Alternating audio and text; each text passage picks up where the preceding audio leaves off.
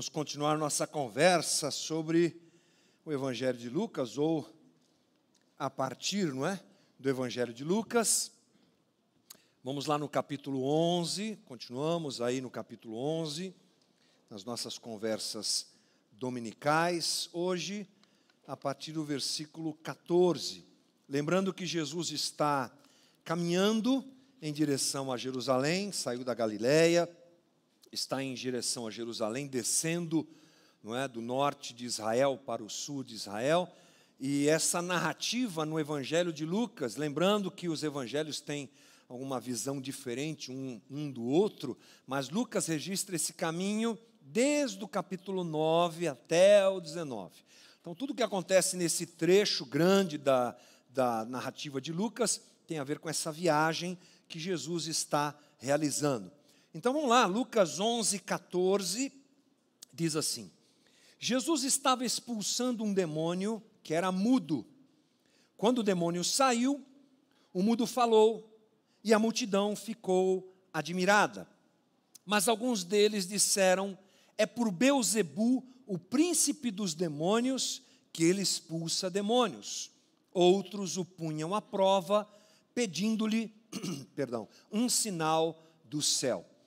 Óbvio que o texto é muito maior do que esse, nós vamos picotar o texto, como eu costumo fazer aqui, numa uh, apresentação mais expositiva das Escrituras, por isso que a gente faz isso, para que aquele trecho seja analisado com calma, é o que nós faremos agora. Bom, Jesus, já diz aqui Lucas, ele está ocupado expulsando um demônio. E esse demônio tem uma característica interessante de deixar aquele a quem ele possui mudo. A palavra usada no grego é kofos, pode ser mudo, pode ser surdo, e os tradutores é, preferiram usar esse termo aqui. Mas enfim, Jesus expulsa aquele demônio, o homem volta a falar e a multidão fica admirada. É interessante nos lembrarmos que a multidão fica admirada, provavelmente por saberem que esse era um sinal messiânico. Uh, as pessoas esperavam o Messias. Essa é a ideia de Israel no Antigo Testamento, esperar o Messias. E apesar de, de Israel estar bastante afastada de Deus e é, muito mais preocupada com a religião, muito mais preocupada com as normas e regras, coisas que nós já conversamos aqui, havia uma expectativa. Uma hora o Messias vai aparecer. Todo mundo ficava esperando o Messias aparecer e os Messias apareciam. Jesus não foi o único que se apresentou como Messias, sendo o Messias.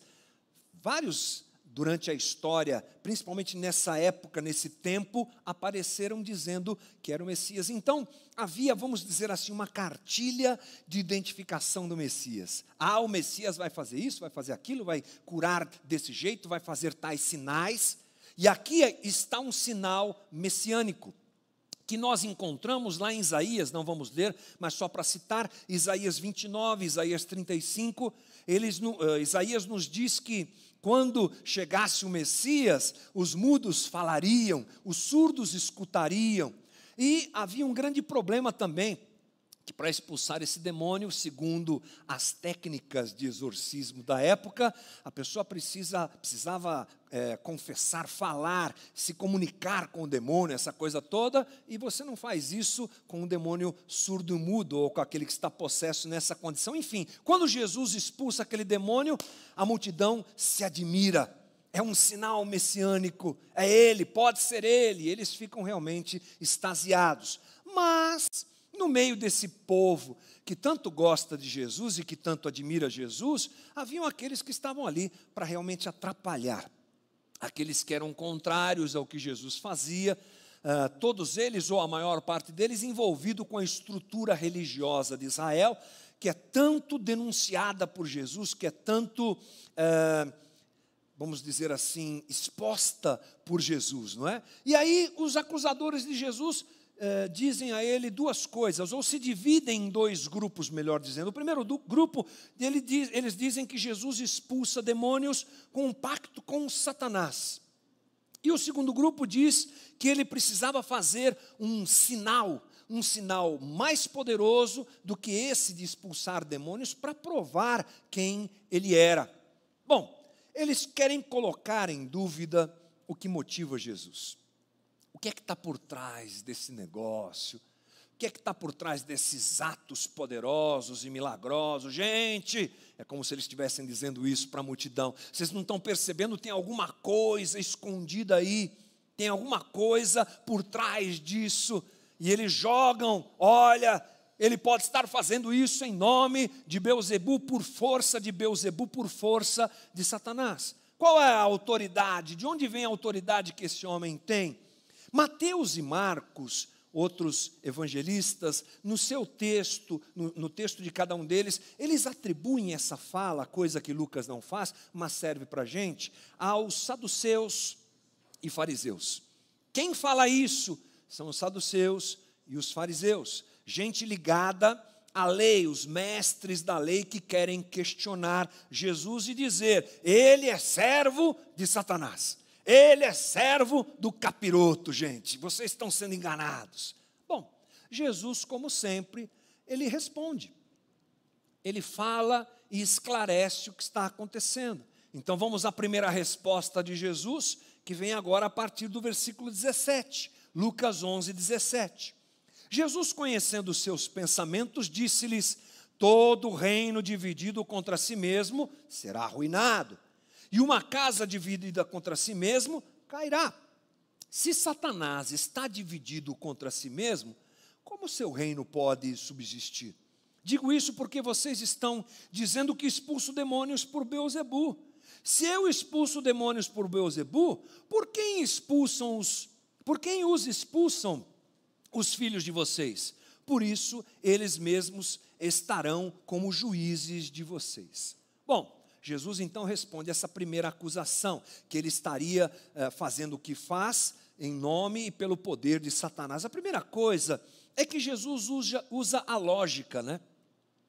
Esse é o tipo de rebate que Jesus dá, de confrontação que Jesus faz, e é interessante que aqui ele não usa a palavra do Velho Testamento, ele usa a lógica, e ele diz: gente, casa dividida não prospera. Vocês estão dizendo que eu expulso demônios em nome de Satanás. Vamos lembrar que demônios e Satanás, eles estão na mesma linha, né? Eles são amiguinhos de combate. Eles estão ali lutando pelo mesmo alvo, que é destruir o reino de Deus. É como se Jesus estivesse dizendo isso. E aí vocês estão dizendo que eu, cheio do poder de Satanás, estou expulsando demônios. Espera aí, estou dividindo o time. Se fosse assim, não é? é? Satanás estaria lutando contra si mesmo. Não tem lógica o que vocês estão dizendo. E aí Jesus apresenta um segundo argumento muito interessante. Ele diz assim: E os filhos de vocês, que também expulsam demônios, eles fazem em nome de Satanás? A resposta, obviamente, daqueles homens seria: Não. Então por que, que eu faço? É? Isso é bem interessante, porque o exorcismo era uma coisa bastante comum também naquela época de Jesus. Os exorcistas andaram, andavam pelas vilas, eu acho que inclusive fazendo como se faz hoje, aproveitando da fé alheia, não é? criando uns esquemas de falso exorcismo. Tudo isso, com certeza, estava envolto, é, estava presente, melhor dizendo, nessa época. E Jesus está se defendendo de uma forma lógica e objetiva. Se eu expulso demônios em nome de Satanás, eu estou dividindo o reino dele, coisa que obviamente ele não faria. E os filhos de vocês? Então Jesus sai muito bem dessa situação. Mas aí, Jesus apresenta o porquê.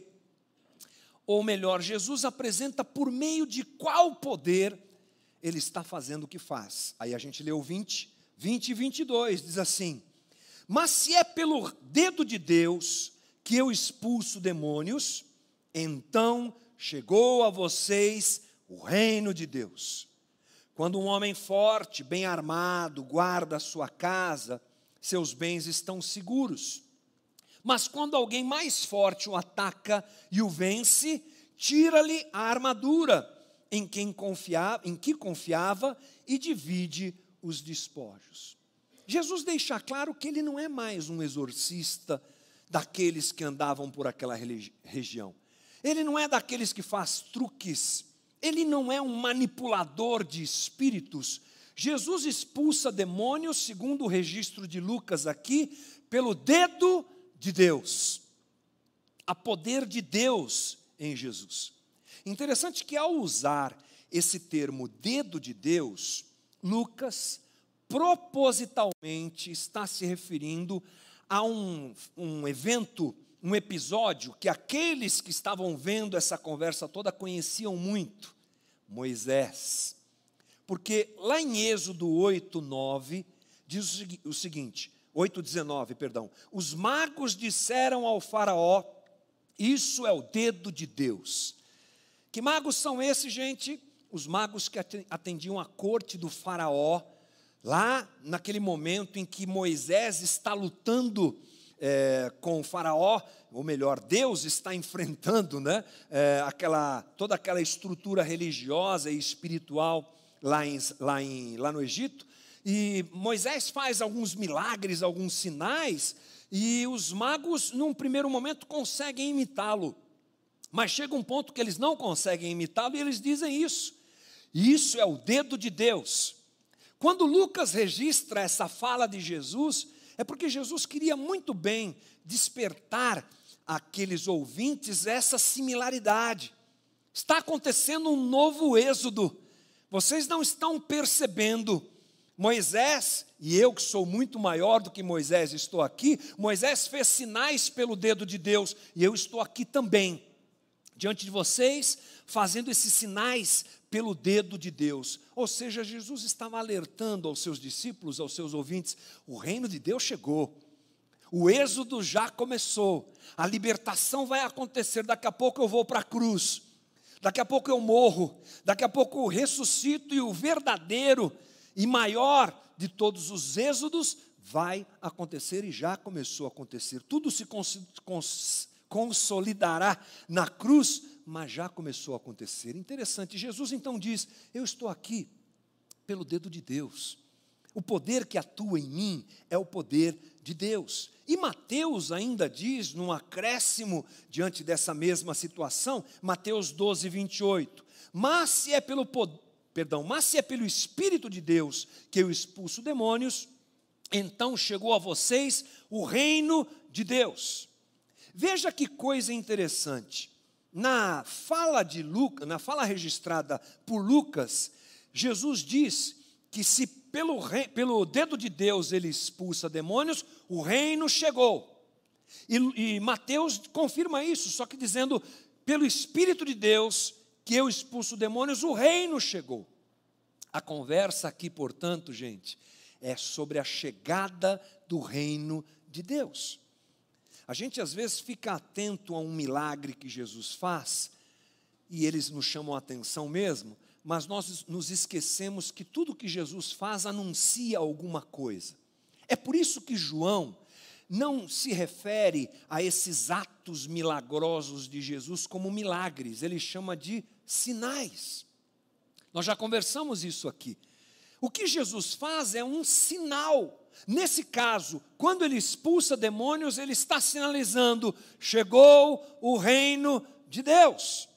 E eu estou aqui revestido desta autoridade, como o próprio Deus que anda entre os homens, fazendo sinais, prodígios e maravilhas. Jesus não é uma farsa.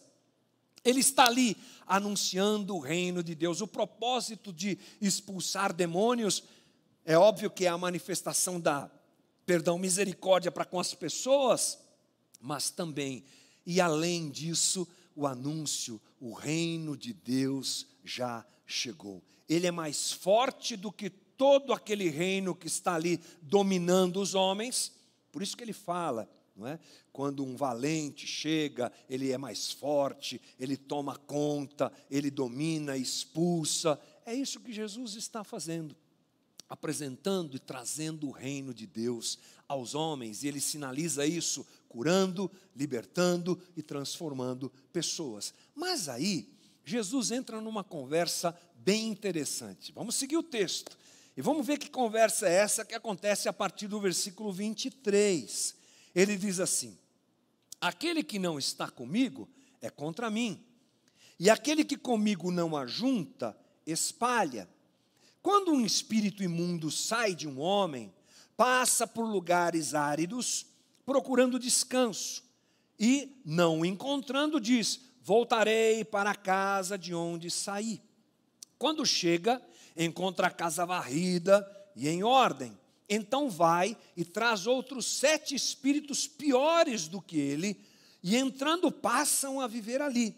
E o estado final daquele homem torna-se pior do que o primeiro. A galera que gosta de demonologia, ah, esse texto aqui é um prato cheio. A galera que gosta de pensar como é que os demônios agem, vamos descobrir as castas de demônios, quanto eles são, qual o nome deles, e vamos anotar tudo, vamos entrevistar demônios, essa galera toda da libertação, da cura e libertação, que agora está meio demodê, né? Mas eu já fiz curso de cura e libertação, e confesso aqui para vocês, tenho problema com isso já fiz curso de cura e libertação. Fecha o chakra, faz isso, joga óleo ungido na cabeça e tal. Não pode expulsar o demônio de porta fechada, de braço cruzado, essas coisas meio malucas, né? A galera adora essa conversa aqui.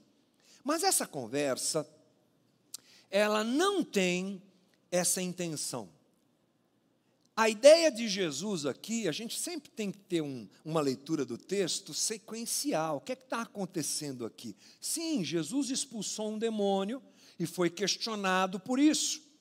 Mas a situação de expulsar o demônio ficou para trás. Agora Jesus está respondendo à acusação daqueles que dizem que ele faz isso em nome de Beuzebu ou pelo poder de Beuzebu.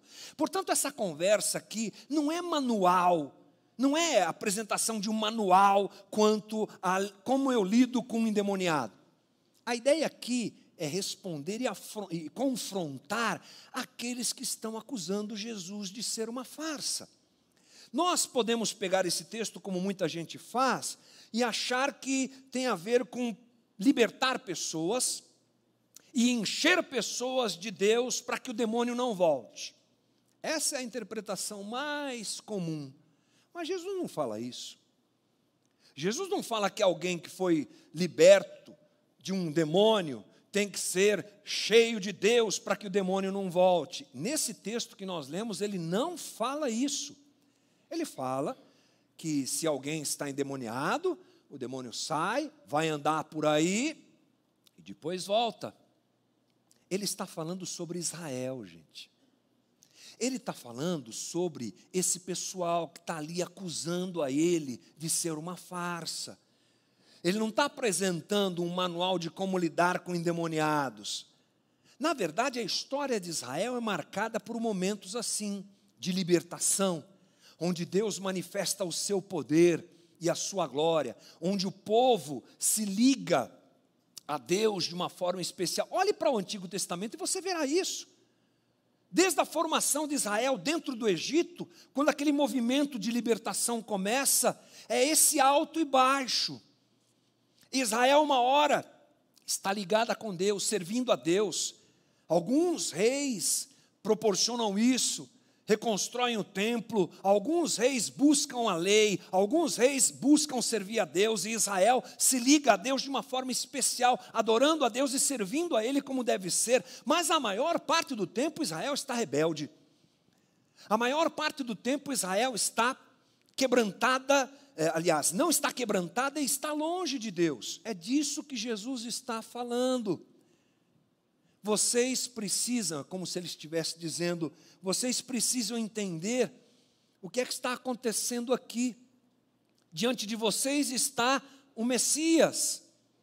Diante de vocês estou eu, o enviado de Deus, que expulsa demônios pelo poder de Deus, porque sou o próprio Deus andando aqui. Mas vocês não querem reconhecer.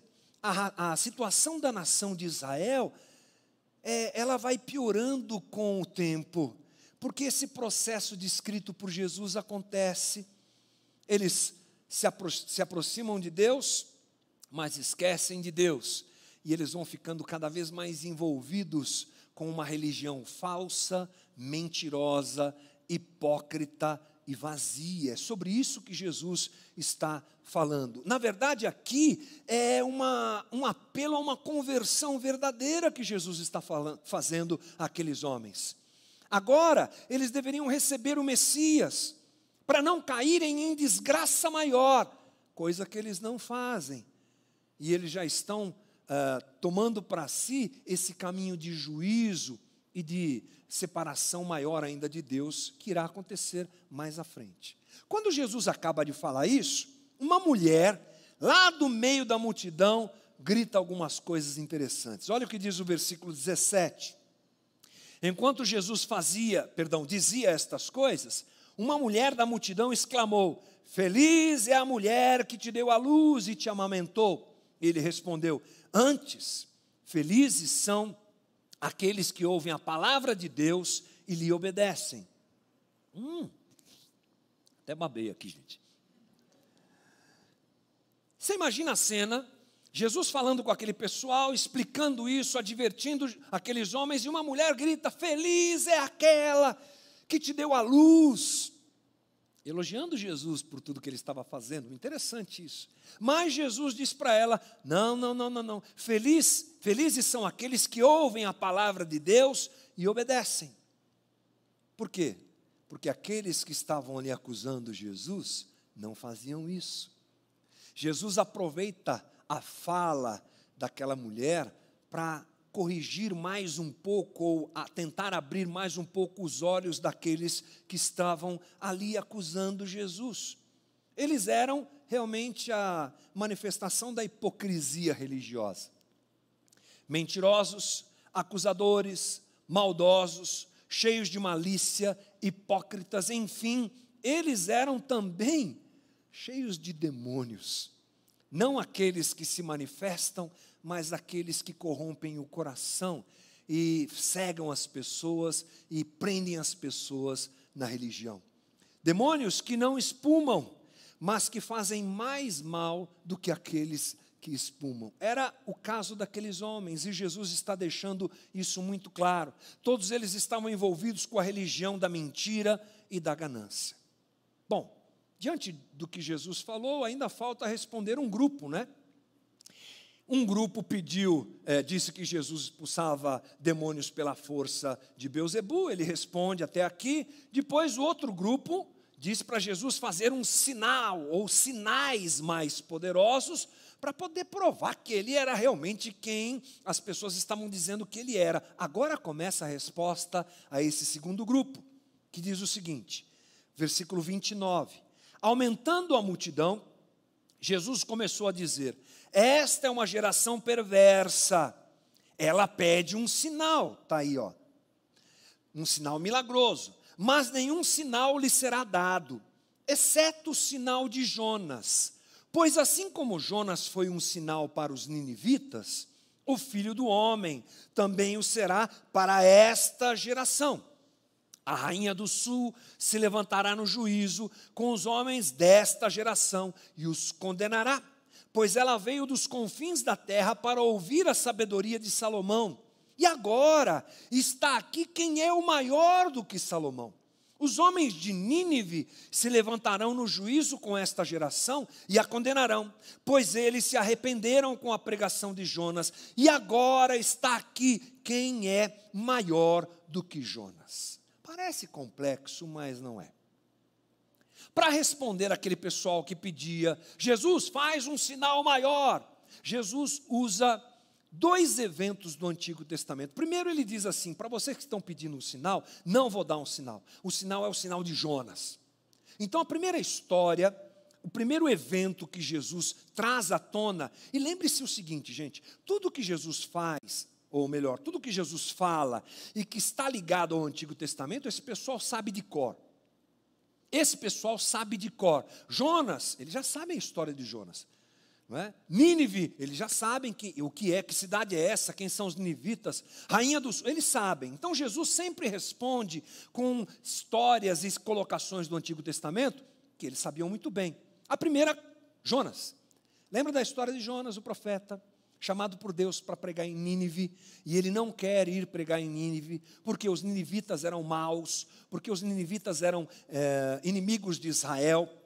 Eles, inclusive, eram muito maus, muito cruéis na sua maneira de lidar com a guerra, essa coisa toda. E Jonas fala: Não vou. Você lembra? Pega um barco, vai para é, Tarsis, e, é, Tarsis, né? Chega lá, no meio do caminho, ele, o barco naufraga, ele pega aquela coisa toda. Confundir as histórias de Paulo e de Jonas, está tudo certo.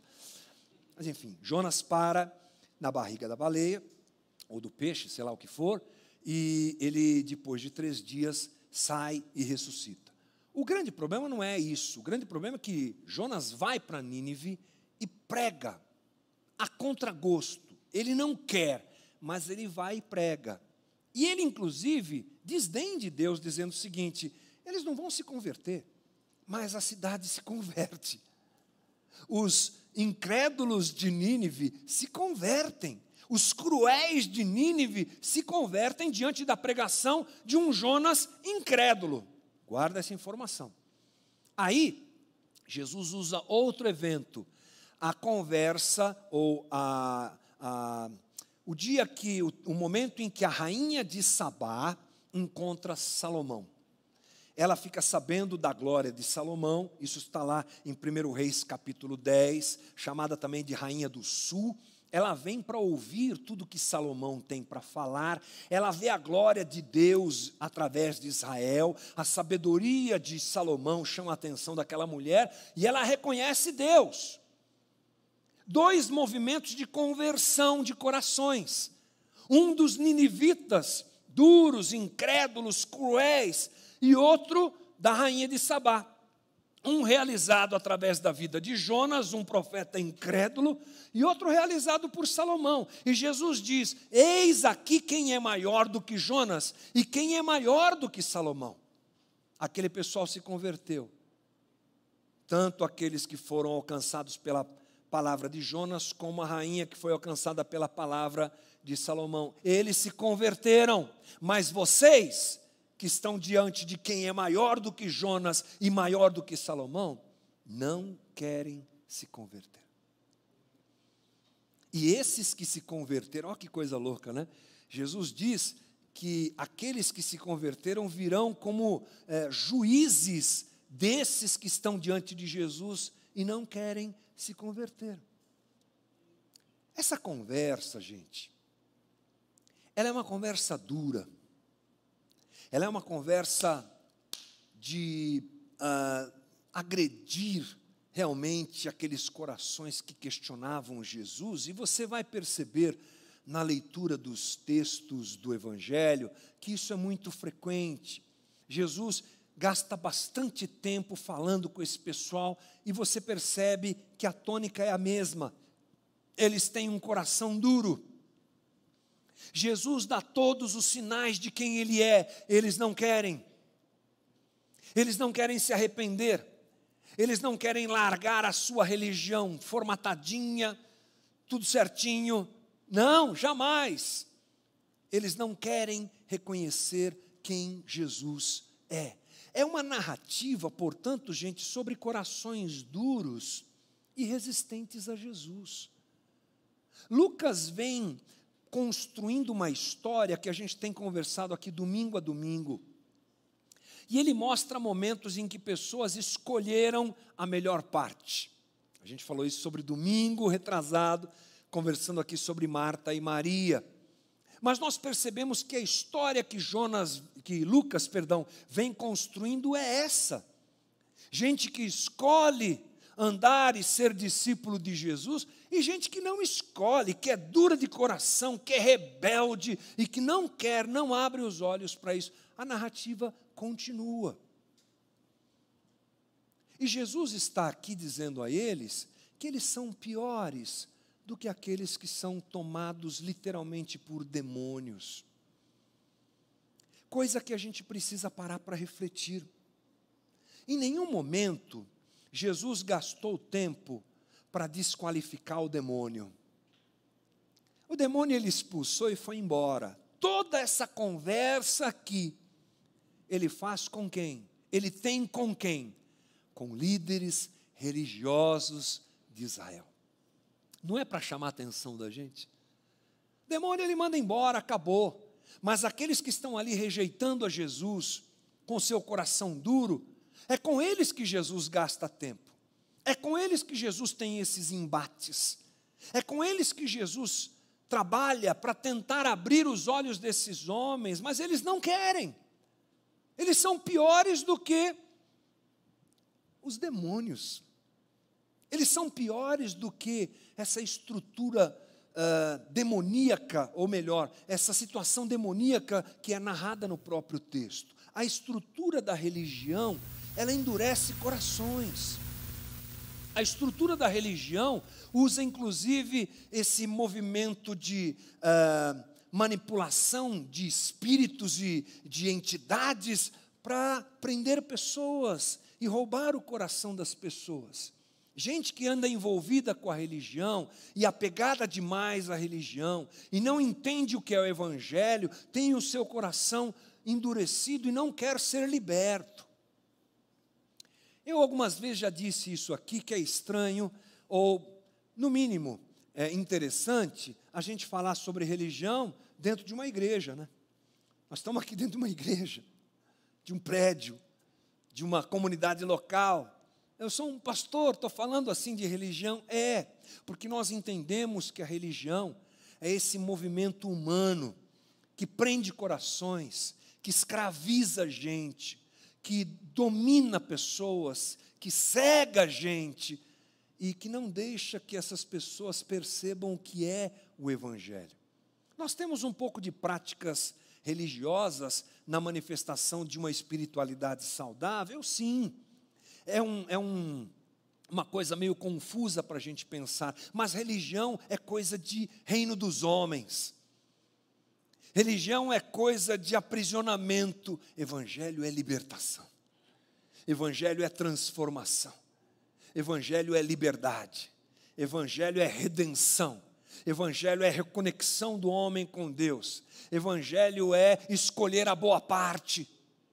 E nessas histórias que Lucas vem contando, ele nos propõe, ele propõe a Teófilo, que é o destinatário desse texto que ele escreve. Teófilo, em quem você vai apostar as tuas fichas, como a gente diz. Qual parte você vai escolher, Teófilo? Você vai escolher a parte da religião ou você vai escolher a parte do evangelho? Jesus chama a parte do evangelho de melhor parte. Ele está chamando aqueles homens ao arrependimento e ele nos chama ao arrependimento.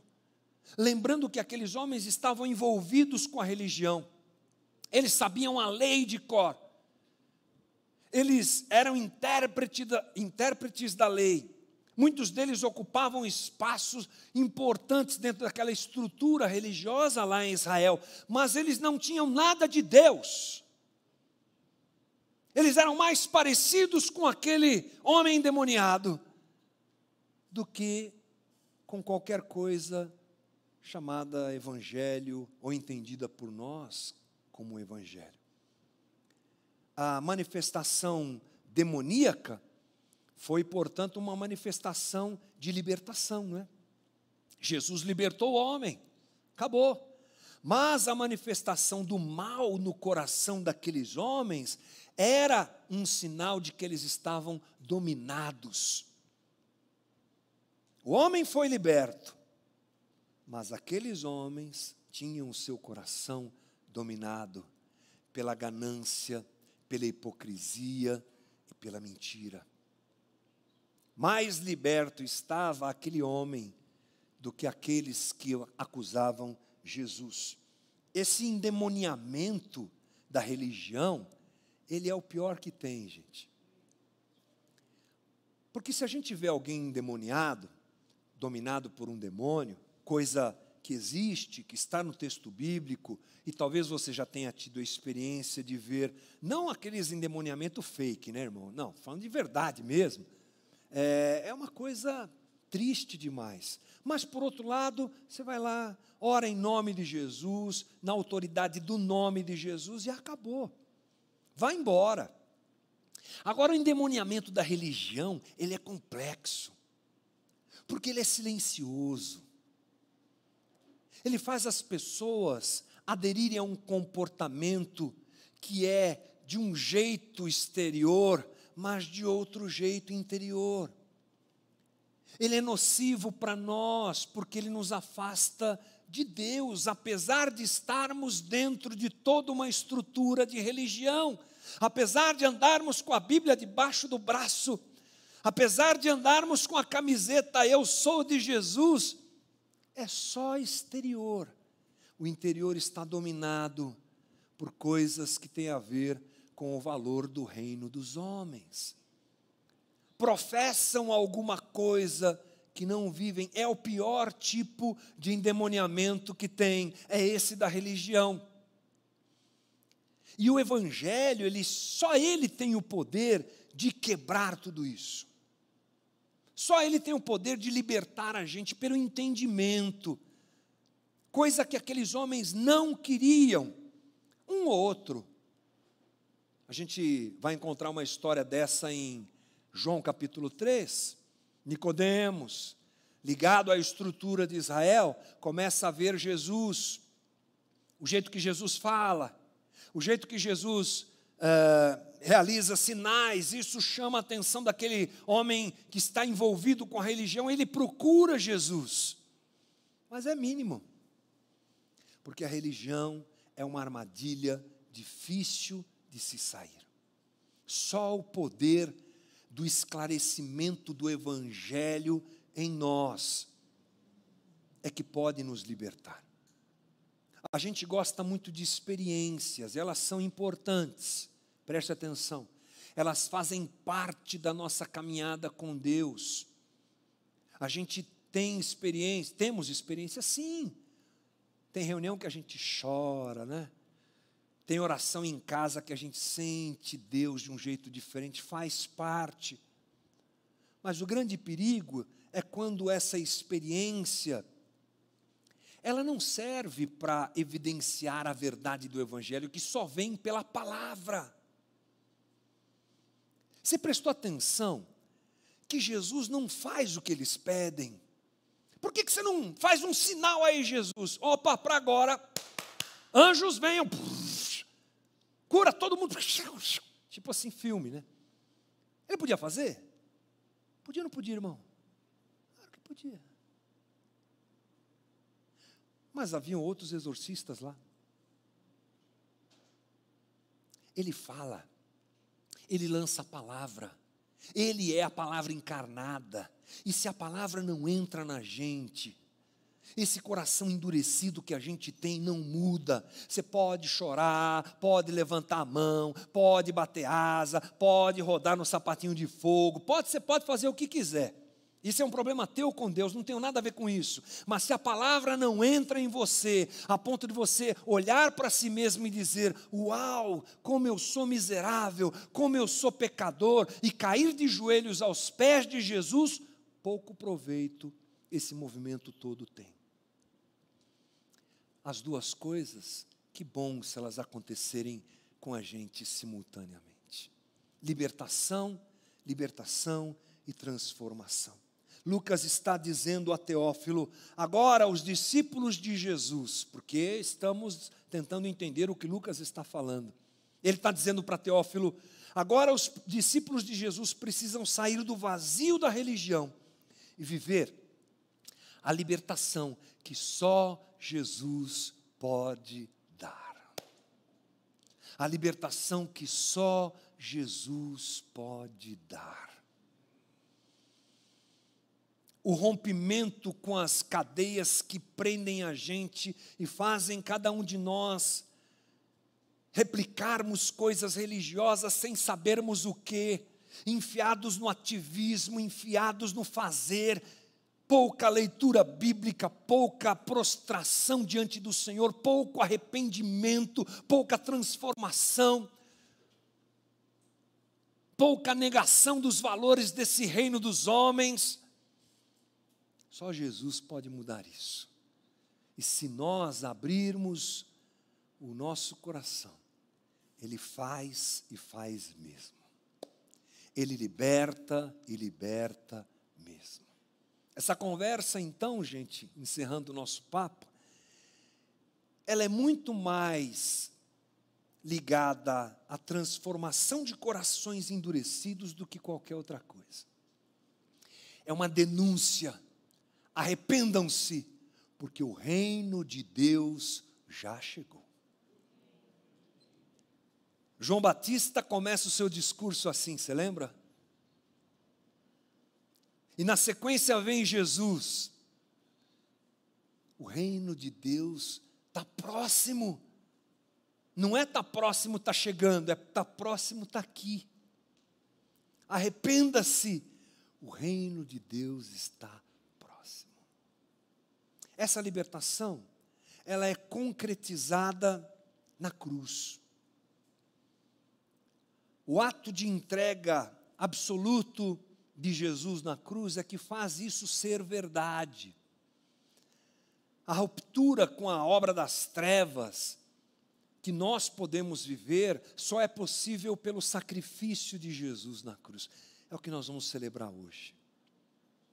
Então a gente tem muito motivo para ir para a mesa da ceia e se arrepender de verdade, e pedir a Jesus que transforme a nossa vida, e sermos gente que procura e se esforça em ser mais parecida com Jesus. Essa é a minha oração nessa manhã, irmão que os demônios que nos prendem à religião sejam todos expulsos em nome de Jesus, de cada um de nós, e a gente se pareça mais com Jesus dia a dia. Feche os teus olhos um pouquinho, nós vamos orar.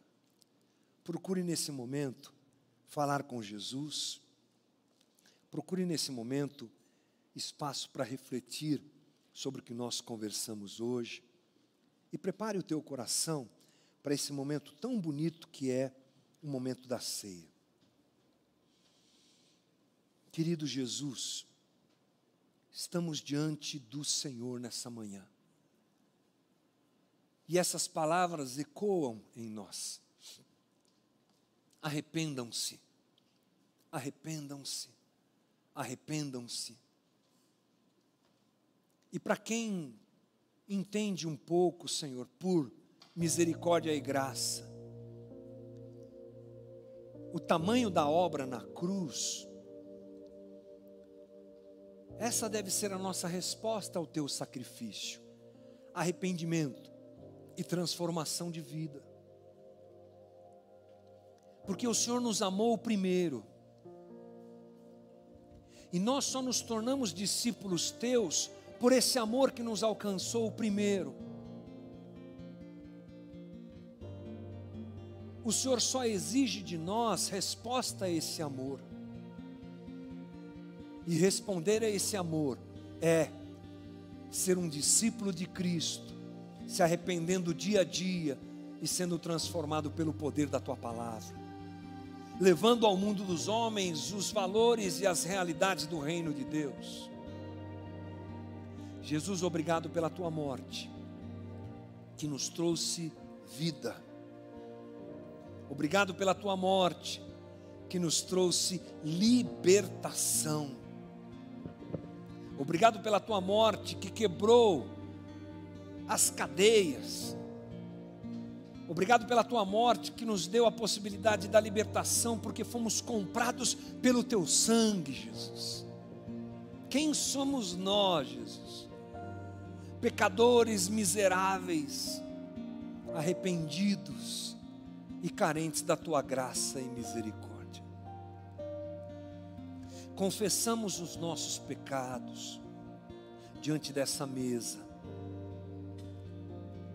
e não nos tornamos completamente dignos, nunca o seremos, mas nos refugiamos na tua graça e no teu amor que nos permite que, ainda pecadores, participemos da tua mesa. Obrigado, Jesus. Obrigado, Jesus, porque se fosse pela minha dignidade, onde é que eu estaria? Porque se fosse pela minha capacidade, onde é que eu estaria? Mas é a tua graça que nos coloca aqui, como gente que persegue dia a dia ser mais parecido com Jesus, mesmo sabendo que só pela graça que nós estamos aqui. eu apresento ao Senhor os elementos da ceia, que simbolizam a tua obra naquele Calvário, naquela cruz. O pão, o corpo vivo, o corpo que nos alimenta, porque o Senhor se apresentou a nós e João descreve isso muito bem. Eu sou o pão da vida. Aleluia. Alimenta-nos nessa manhã, Senhor. Alimenta-nos, Jesus. Dá-nos força, dá-nos graça. Comemos o pão que representa o teu corpo e bebemos o cálice que representa o teu sangue vertido gota a gota naquela cruz. Apresentamos ao Senhor esse momento e oramos em nome de Jesus. Amém. Me ajuda.